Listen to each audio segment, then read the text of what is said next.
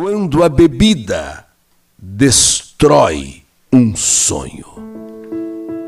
Meu marido Walter, um homem muito trabalhador, esforçado, honesto.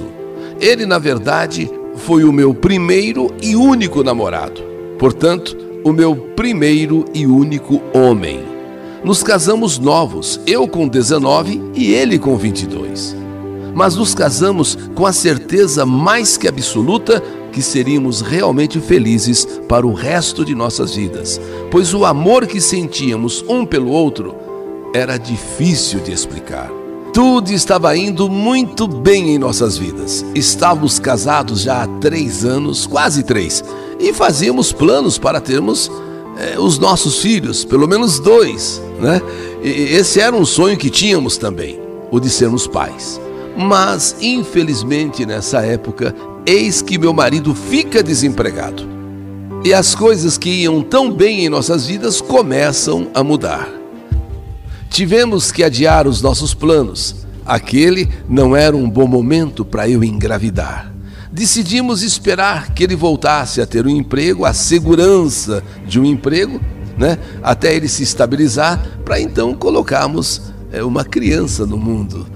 O nosso bebê, né? fazemos a nossa encomenda né? em plenas condições de criar o nosso filho. Só que, por um golpe do destino, Walter começa a ter dificuldades em arrumar um novo emprego. Como muitos.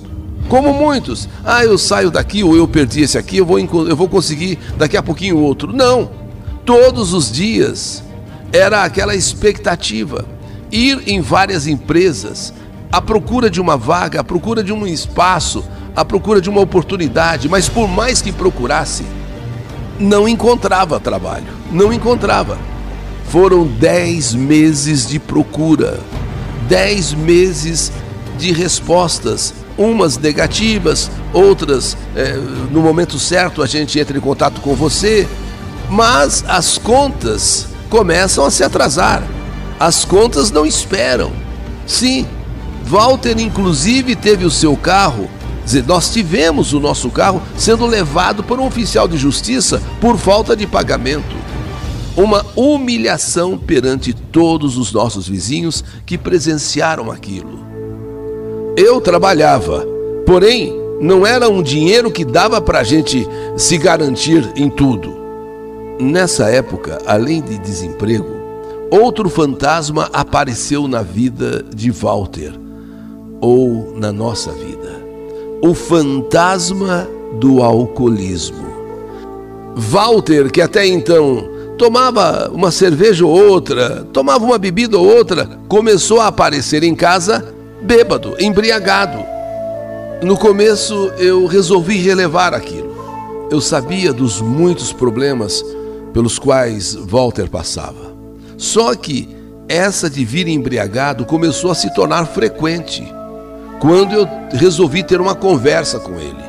Pedi para que ele maneirasse, pedi para que ele se controlasse, que o álcool, que a bebida, não iria resolver os problemas dele, dizer, os nossos problemas. E além do mais, estava prejudicando a sua saúde, ou iria prejudicar a sua saúde. Walter concordou comigo e disse que não estava mais aguentando ficar sem trabalhar e que encontrou na bebida uma fuga, mas me garantiu que ele iria parar de beber. E isso me deixou feliz. E ele cumpriu o que falou. Depois daquela nossa conversa, Walter realmente não apareceu mais bêbado em casa. E esse foi um período onde as coisas começaram a melhorar. Pois Walter, depois de mais um dia em busca de trabalho, entrem em casa feliz da vida, gritando que havia conseguido um emprego muito melhor do que aquele que ele tinha. Eu fiquei feliz, eu fiquei contente, nós nos abraçamos, nós nos beijamos, sabe, para comemorar esse emprego que ele havia conseguido, melhor até do, do que aquele que ele tinha. E a nossa vida voltou novamente à alegria de antes.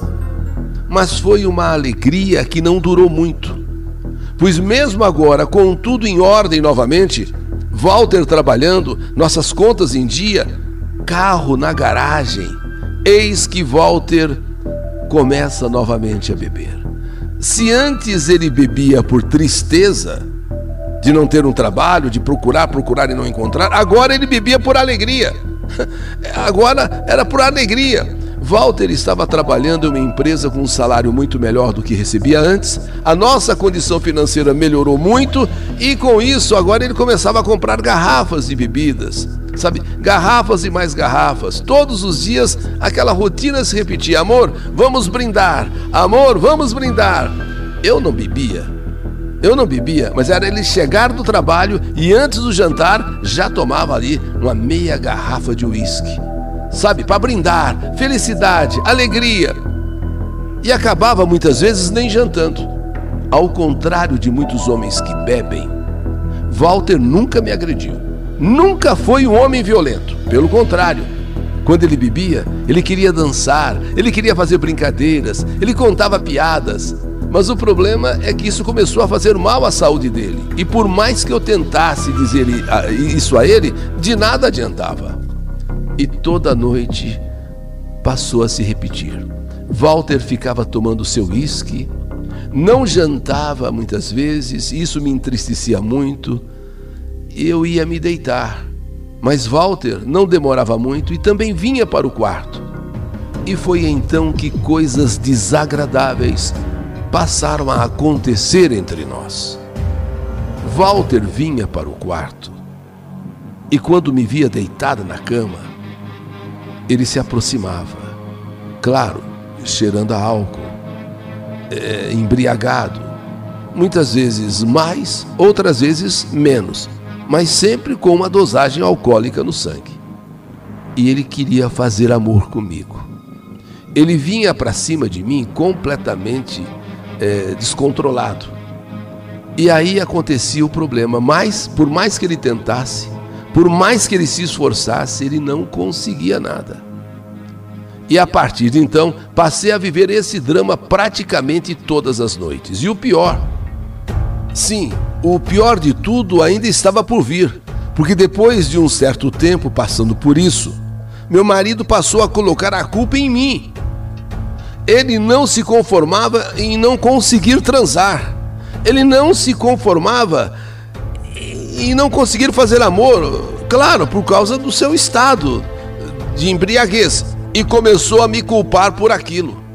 Ele começou a me culpar. Você é uma mulher muito, mas muito fria. É, sinceramente. Ô, oh, droga de mulher. É, você não sabe fazer nada para excitar um homem, é? Hein? Você não sabe não, é? Hein? Mas você é, você é uma geladeira sinceramente, você, ó, ó, nota zero, nota zero como mulher para você. E com esse problema da bebida, nós que nunca havíamos brigado, passamos a ter várias discussões. Eu estava completamente perdida. Conversar com Walter, nos momentos em que ele estava sóbrio, era a mesma coisa que tapar o sol com a peneira. Ele dizia que eu estava certa, ele dizia que ia parar de beber, que mudaria, que cuidaria melhor da saúde dele, mas quando chegava a noite, tudo se repetia. Era um trago aqui, era um trago ali, era uma dose aqui, era uma dose ali. Sabe quando a pessoa não consegue viver sem a bebida? E depois aquelas tentativas frustradas de querer fazer amor, de querer transar. Eu já não estava mais aguentando aquela situação. E ainda pior, ser acusada. Eu que era eu que era culpada dele não se excitar, eu que era culpada dele não conseguir, eu que era culpada, eu que era a mulher fria, eu que era isso, eu que era aquilo. Foi então que eu resolvi ter uma conversa séria com os pais de Walter. Eu estava com muito medo, sabe que alguma coisa pior pudesse acontecer. No que diz respeito à parte sexual, é claro, que eu sentia falta, não vou negar, sentia falta. Mas isso era secundário. O que eu queria é que ele parasse de beber, cuidasse da vida de casado, cuidasse da saúde dele, sabe? Os pais de Walter, quando eu contei tudo, ficaram decepcionados. Ficaram assim, chocados e foram ter uma conversa com ele.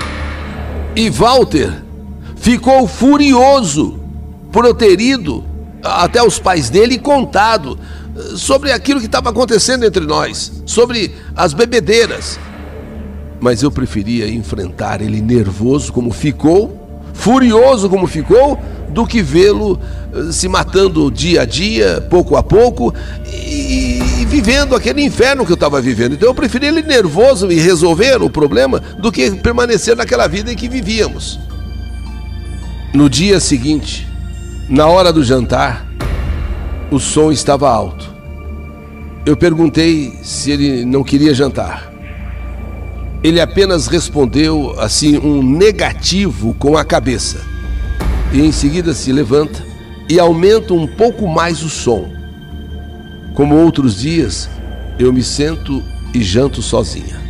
Lavo a louça, deixo um prato pronto para Walter no micro-ondas e vou me deitar.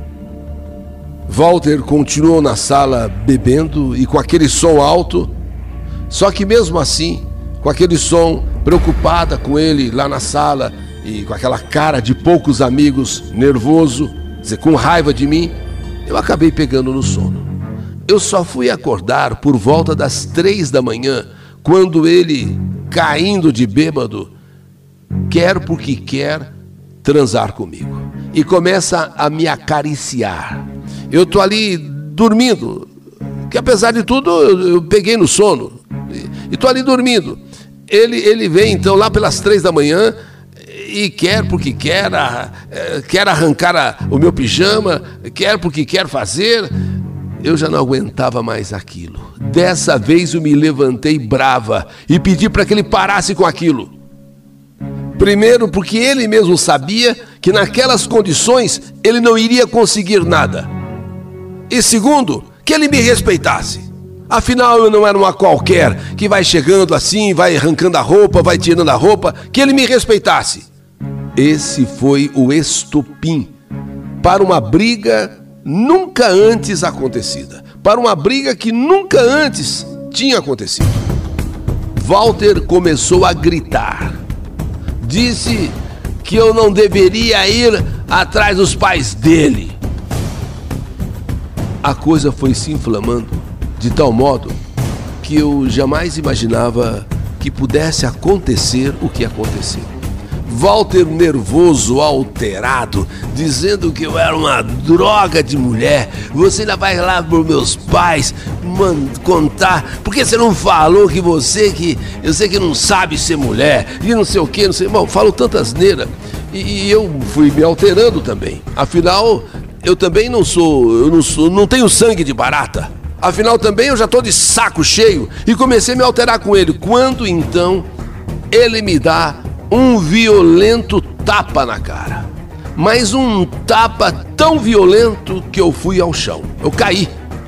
E começou a me chutar. Em seguida, ele começou a me chutar. Mesmo alterado pela bebida, ele tinha uma força descomunal. E vendo que eu seria espancada ali em nosso quarto, eu comecei a gritar por socorro a pedir desesperadamente por socorro, que eu não sei aonde aquilo ia terminar. Eu não sei onde aquilo ia acabar. Então comecei a gritar: socorro, socorro, estou sendo agredida, socorro. Walter, então, nesse momento, para, resolve sair. Pegou as chaves do carro. Ele, ao abrir o portão, ele abriu uma parte, esqueceu a outra. No que ele saiu, ele já arrancou aquela outra parte.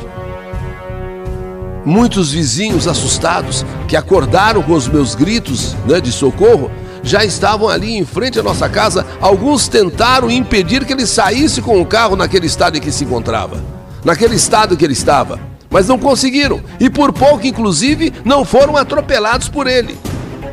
Eu liguei imediatamente para os pais de Walter, que, que não demoraram a chegar. Chegaram rapidamente em casa. A mãe dele ficou comigo, me amparando pois eu, eu estava machucada. E o pai e o irmão de Walter resolveram sair atrás dele. Enquanto isso, polícia também foi acionada por vizinhos. Eles precisavam encontrar Walter antes que uma tragédia acontecesse. Porque no estado em que eu falei que ele estava, saindo com o carro como saiu, arrancou parte do portão, quase atropelou o pessoal, os vizinhos, isso tudo de madrugada.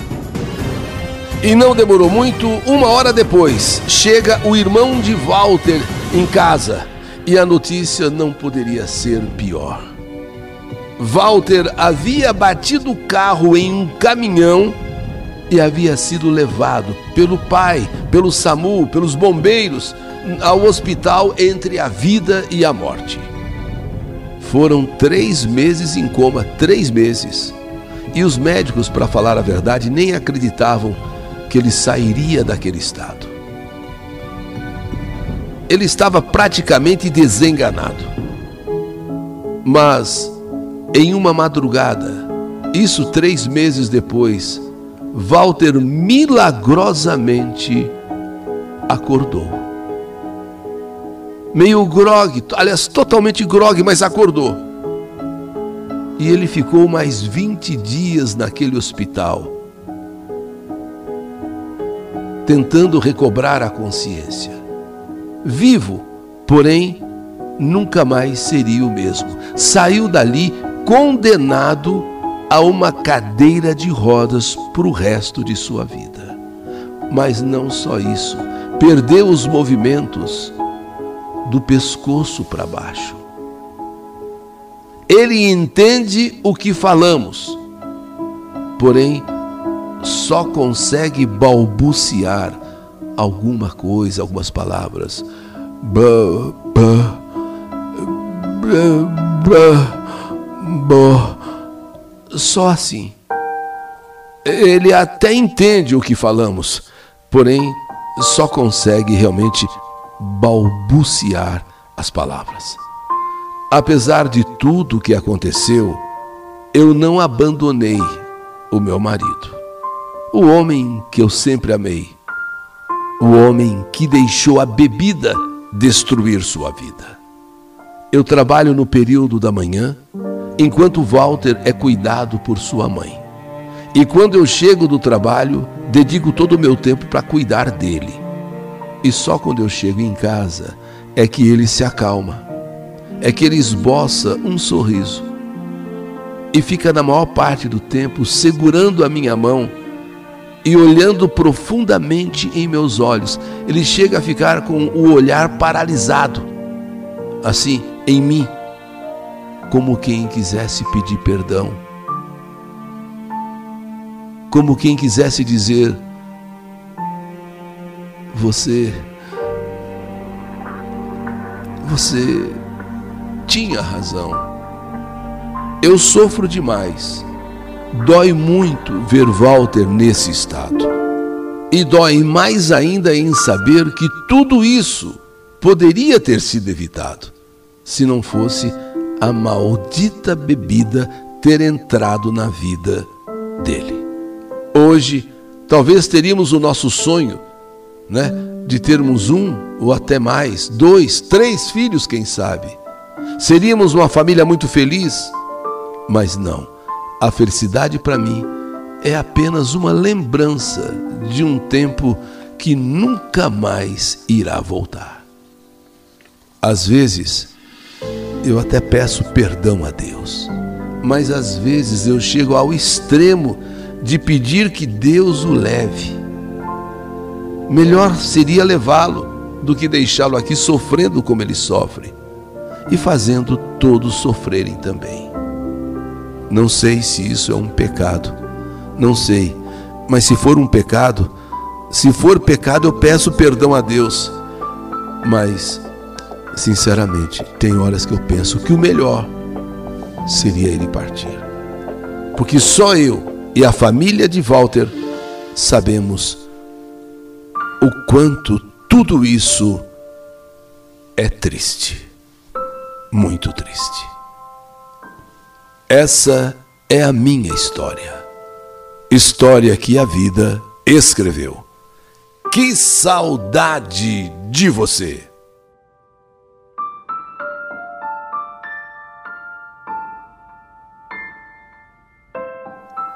Quando a bebida destrói um sonho. História do canal YouTube Eli Correia Oficial.